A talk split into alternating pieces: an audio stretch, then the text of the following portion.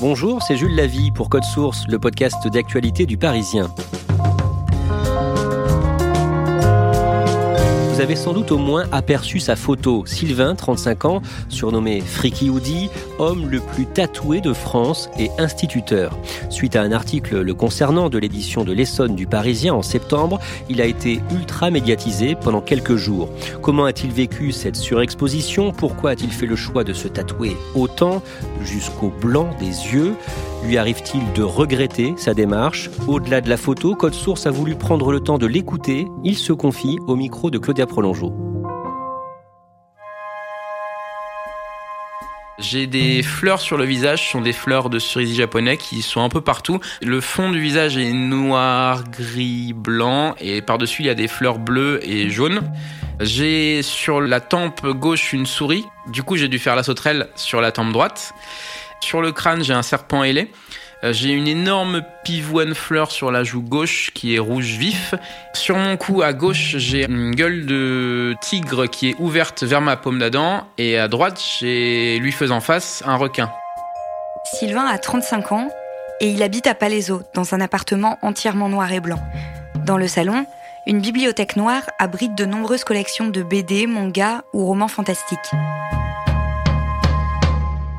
Dans ma chambre, j'ai plein d'animaux morts. Alors dit comme ça, ça fait bizarre, mais j'ai plein de crânes, de papillons. Je, suis un fan d'entomologie et de tout ce qui se rapproche en fait à la décoration des cabinets de curiosité que tu peux retrouver également dans les salons de tatouage. Et dans ma bibliothèque, j'ai tous les Tintins, j'ai tous les Astérix, tous les Lucky Luke, tous les Ranma demi, tous les Dragon Ball Z. Ce sont des mangas. Euh, je regarde ce que j'ai un peu. Euh, et tout là-haut, il y a des, des, figurines. Ah oui, oui. J'ai une figurine pop par personnage de Rick et Morty. C'est un dessin animé pour adultes qui passe sur Netflix, qui est absolument génial. Morty, Rick, where are you? Flip the pickle, Morty. You're not going to regret it. The payoff is huge. I turned myself into a pickle, Morty! Sylvain passe les deux premières années de sa vie à Saclay, où il fait sa maternelle, son élémentaire, son collège et son lycée. Puis il devient enseignant puisque c'est pour lui une évidence. L'enfance, c'est la meilleure période de la vie? T'as rien d'autre à faire finalement que de jouer. Tu travailles à l'école, mais c'est pas trop dur. Toutes les heures, t'as des récréations, tu retrouves tes amis, tu joues, t'as aucun impôt à payer, tu sais pas ce que c'est que le monde, tu sais pas ce que c'est que la difficulté. Le pire truc qui puisse t'arriver, c'est qu'un adulte te fasse les gros yeux. Donc c'est un âge que j'ai, je pense, jamais voulu quitter, mais comme beaucoup d'entre nous, parce que j'ai eu une enfance super heureuse à, Saclay, encore une fois. Et ensuite, j'ai été passionné d'arts martiaux très tôt. J'ai trois ceintures noires, j'ai un diplôme d'instructeur fédéral européen. Donc je me suis mis à enseigner à des enfants alors même quand j'étais encore moi-même au lycée à la fac. Donc j'ai toujours voulu plus ou moins rester avec les enfants. Et donc finalement la meilleure façon c'était de devenir un stit. Quand j'ai eu le concours, j'étais très content. Je me rappelle, on, était sur l'ordinateur. C'était une page euh, qu'on rafraîchissait, donc on faisait F5, F5, F5, F5, F5, F5, et admis. J'ai eu 17 en français, j'ai eu 16 en art visuel et 15 en anglais, je crois. Donc euh, ça s'est super bien passé, euh, étonnamment d'ailleurs. Sylvain commence donc à enseigner. Sa première année en tant que titulaire, il a des CM1 et tout se passe très bien. Mais l'année suivante, en 2011, une subtilité administrative va venir bouleverser la carrière linéaire qu'il avait imaginée. Je n'avais pas vu qu'il fallait faire des vœux géographiques. Donc euh, du coup, je suis retrouvé en SECPA. Et la SECPA, c'est la section d'enseignement général professionnel adapté en collège. C'est les élèves qu'on ne peut pas faire redoubler trop de fois en élémentaire parce qu'ils sont trop vieux mais qui ont des difficultés énormes pour aller au collège normal. Donc on essaie de les professionnaliser le plus possible. Mais donc en général, ils ont toutes les difficultés du monde. Et là, pour le coup, c'est très très dur parce que je passais d'un petit village euh, avec euh, que des enfants de familles riches, euh, un CM1 simple, super sympa et tout, donc une parfaite année pour débuter. Et comme j'avais en plus 24-25 ans, ça, plus la SECPA, plus deux, trois autres trucs dans ma vie, ça a été très très dur d'un coup. J'ai eu une année euh, charnière. J'ai fait ma crise des 25 ans en fait. Et je me suis dit non mais il faut que je change quelque chose dans ma vie. Il faut que j'aille à l'étranger. Il trouve un programme d'échange, postule pour les États-Unis et est finalement retenu pour travailler dans un collège londonien. Je suis parti du coup à Londres pour deux ans au Dulwich College, qui est une école indépendante du sud-ouest de Londres, à 20 000 livres l'année. 20 000 livres, c'est genre 22 000, 23 000 euros. Juste de garçons, 16 garçons par classe, de la petite section de maternelle au bac. Tout le monde en costume cravate, évidemment, moi y compris. Et le fait d'être à Londres, du coup, pendant ces deux ans, le fait de voir tous ces Anglais euh, londoniens à l'aise avec leur physique, plus l'acceptation du tatouage à Londres, parce qu'à Londres, euh, les anciens tatoués, c'était les princes et les princesses qui allaient dans les colonies ou en Polynésie faire des super pièces et qui revenaient. Donc ils étaient admirés par le peuple. Alors que nous, nos tatoués en France, C'était plus les bagnards qui allaient à Cayenne casser des cailloux et qui revenaient avec des pin-up complètement sales, euh, faites avec euh, du salpêtre ou des aiguilles. euh. Donc c'était, on n'avait pas du tout le même regard sur le tatouage que eux, et c'est encore un peu le cas. Donc cette vision du tatouage, plus cette tolérance londonienne, plus ce tournant de ma vie, j'ai eu le déclic. Donc au bout d'un ou deux mois, ça a été les tatouages parce que ça, ça s'est imposé. Londres me l'a imposé. Sylvain a donc 27 ans, aucun tatouage, et il prend la décision d'en faire assez d'un coup pour qu'il lui recouvre intégralement les deux bras. J'y suis allé en décembre de ma première année à Londres et j'ai été reçu euh, super sympathiquement. J'avais aucun tatouage, hein. donc j'arrivais, j'étais béotier, je n'y connaissais rien du tout. Et là, j'arrive, je dis, bah voilà, je voudrais faire les deux bras, ce qui est quand même beaucoup parce que c'est une cinquantaine d'heures en tout à planifier sur six mois. Ils s'assoient avec moi, ils me disent, on peut faire ça, ça, ça, ça. Et j'ai toujours été dans l'optique de leur laisser carte blanche, donc je leur disais, bah j'ai juste deux trois idées, mais après vous faites ce que vous voulez. Et même ça, ils ont accepté. Donc j'ai pris rendez-vous pour les deux bras en six mois, ce qui est très très cher parce qu'à Londres c'était je crois 500 ou 600 livres par séance. J'en prenais deux par mois parce que j'essayais de taper sur chacun des bras euh, chaque mois, donc ça m'a coûté très cher très rapidement. J'ai dû demander de l'argent à ma mère, à mes amis et tout. Donc j'avais le bras gauche c'était old school rock and roll, un peu façon Sailor Jerry's, un peu façon euh, voilà des pin-up, des allusions à des groupes de rock, les Rolling Stones, ACDC. Et le deuxième bras c'était plus euh, japonais. Et donc la première séance avec Lucie la tatoueuse qui commence par l'épaule, donc l'une des zones les plus faciles à faire. Mais comme j'avais pris une cinquantaine d'heures, j'appréhendais à mort, j'étais terrorisé. euh, elle a commencé à me piquer et au bout de ouais, 10 minutes, je me suis évanoui.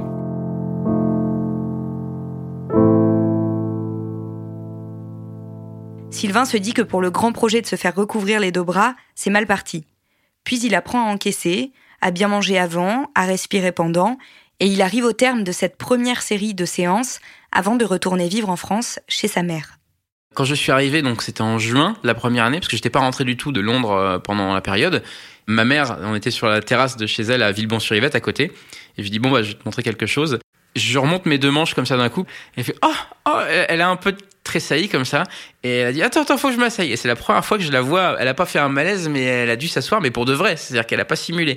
Donc elle a eu pas mal de mal au début, mais quand elle a vu assez vite que c'était une vraie passion, que c'était ce qui me faisait me lever le matin, que je me faisais entièrement recouvrir.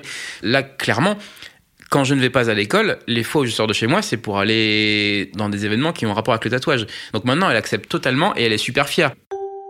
De retour en France en juin 2014, Sylvain reprend son poste d'enseignant, mais désormais en tant que remplaçant sur le secteur.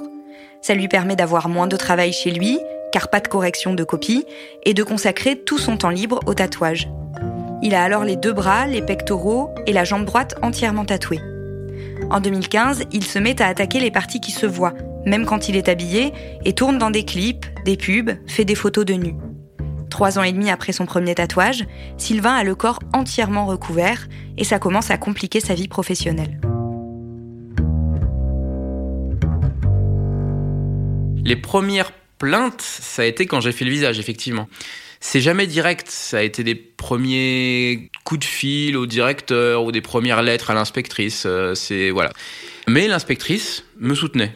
Bon, ça m'inquiétait pas plus que ça, je me suis dit bah tant pis pour eux, mais j'ai jamais pensé à ce que ça puisse nuire à mon boulot d'instit. Et depuis un an et demi, j'ai fait quelque chose d'assez inédit. Je me suis tatoué les yeux. Enfin, je me suis fait tatouer les yeux. C'est une pratique qui n'a que 10 ans d'existence, donc on n'a aucun recul dessus. Mon meilleur ami, qui est docteur en toxicologie, m'avait sorti toutes les analyses qui avaient été faites, toutes les publications scientifiques. Il y en avait une dizaine, et c'était à chaque fois des gens qui perdaient leurs yeux, à chaque fois des gens où ça dégénérait. Donc je suis quand même bien renseigné, j'ai choisi l'artiste qui avait la meilleure pratique, la pratique la moins invasive, c'était un Uruguayen que j'avais venu en Suisse, parce que c'est interdit en France, c'est considéré comme un exercice illégal de la médecine. En plus ça coûte super cher, c'est au moins un SMIC et demi, euh, voire plus. Donc on n'a aucun recul, ça coûte super cher, c'est super dangereux. J'y pensais tous les jours, matin, midi et soir. Le tatouage, c'est un peu comme l'amour en fait. Quand on est amoureux de quelqu'un, on y pense tout le temps. Et là, c'était pareil. Je savais que j'avais envie de le faire, ça me brûlait à l'intérieur. Donc j'ai franchi le pas, je me suis fait tatouer les yeux en noir. Donc j'ai les yeux marrons avec le blanc des yeux noirs. Quand je suis éclairé de face, on voit les yeux, mais quand j'ai ma capuche euh, la nuit, on voit juste du noir.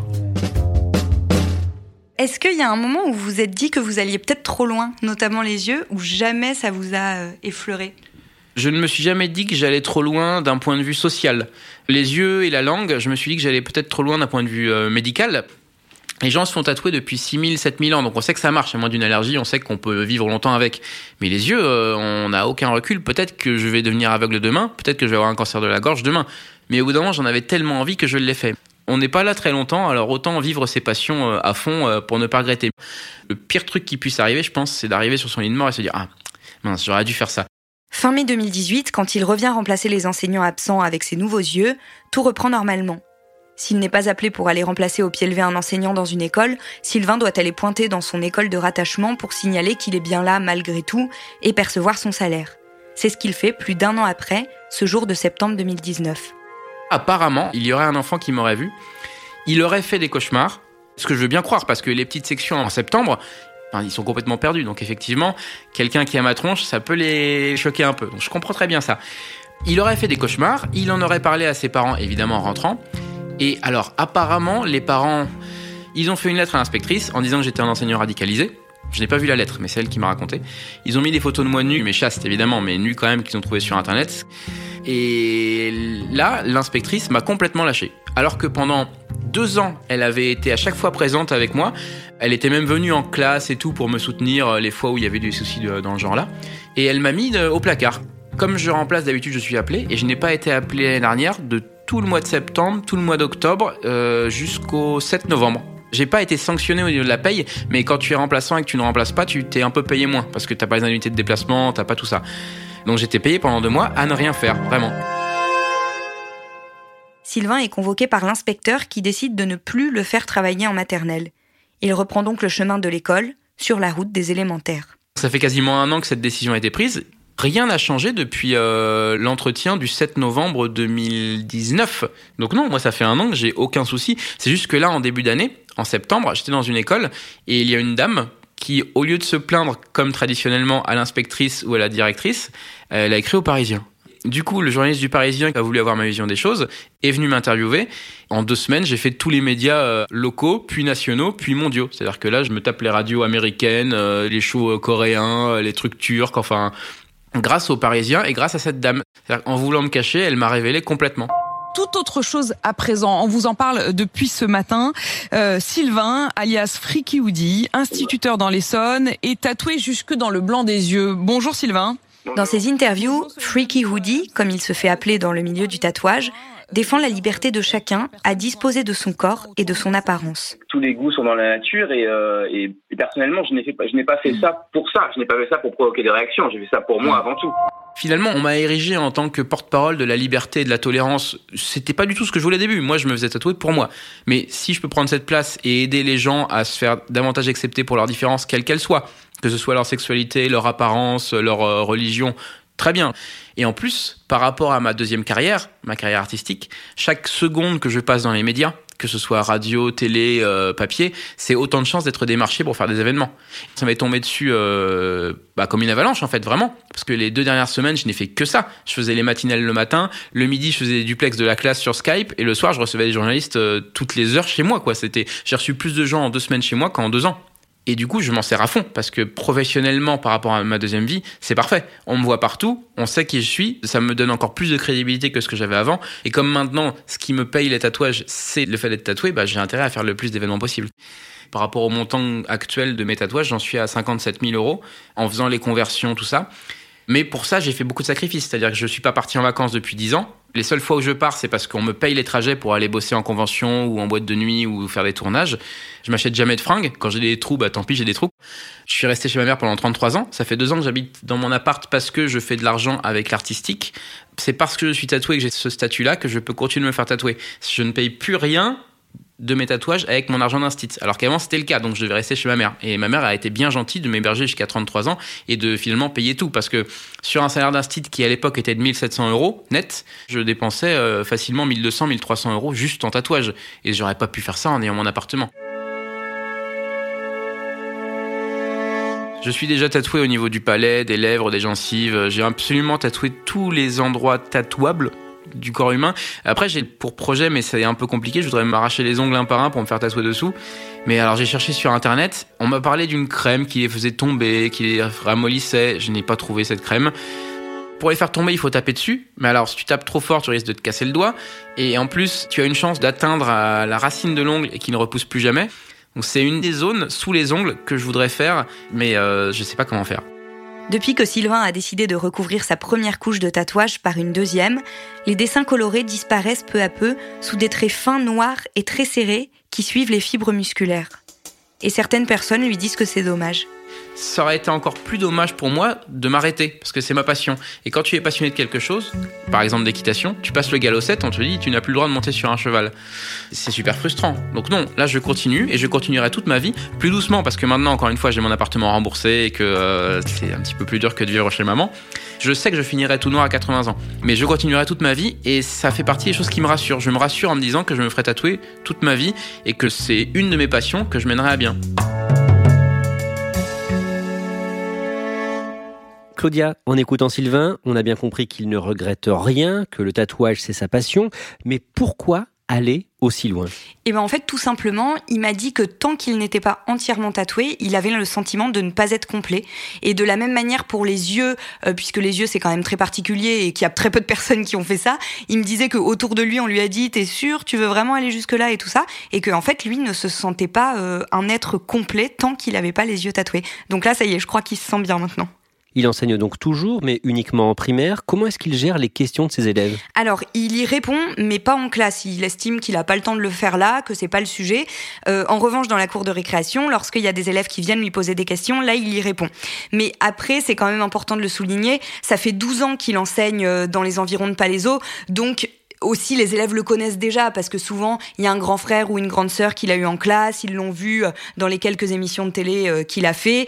Euh, ils, se parlent quand même les petits, donc ils savent qu'il y a un enseignant qui est très tatoué, ce qui fait que généralement ils n'ont pas forcément beaucoup de questions, mais s'ils en ont, Sylvain leur répond.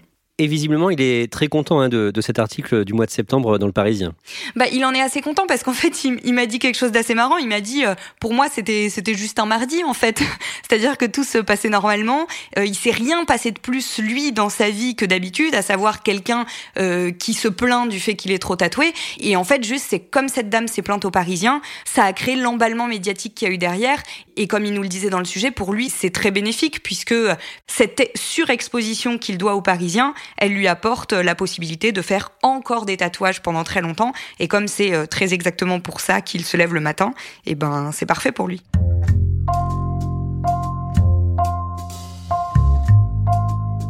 Merci Claudia Prolongeau. Code Source est le podcast d'actualité du Parisien, disponible chaque soir du lundi au vendredi. Cet épisode a été produit par Thibault Lambert, Raphaël Pueyo et Ambre Rosala. Réalisation Alexandre Ferreira. Si vous aimez Code Source, n'hésitez pas à laisser des étoiles sur euh, votre application de podcast. N'oubliez pas de vous abonner pour ne rater aucun épisode. Et vous pouvez aussi nous faire vos retours directement. Code Source at leparisien.fr.